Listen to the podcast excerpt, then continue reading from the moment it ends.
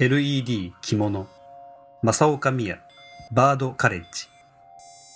この作品の作者は長年にわたって音楽家として活動し琴をベースにしたモンスター琴やレーザー琴などユニークな楽器を創作してきました。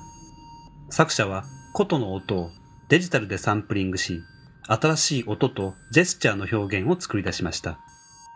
伝統的な琴の演奏では必ず着物を着ます。この時、着物は琴の一部として捉えることができます。この作品 LED 着物は444個の LED を使用した手作りの光と音の作品です。LED は音と動きに反応し、時に低解像度のビデオスクリーンにもなります。その袖に映る映像とモチーフは伝統的な着物の柄を元にした音に反応する模様なのです。時には動きと袖の模様のパターンがシンクロして視覚的なハーモニーを作り出します。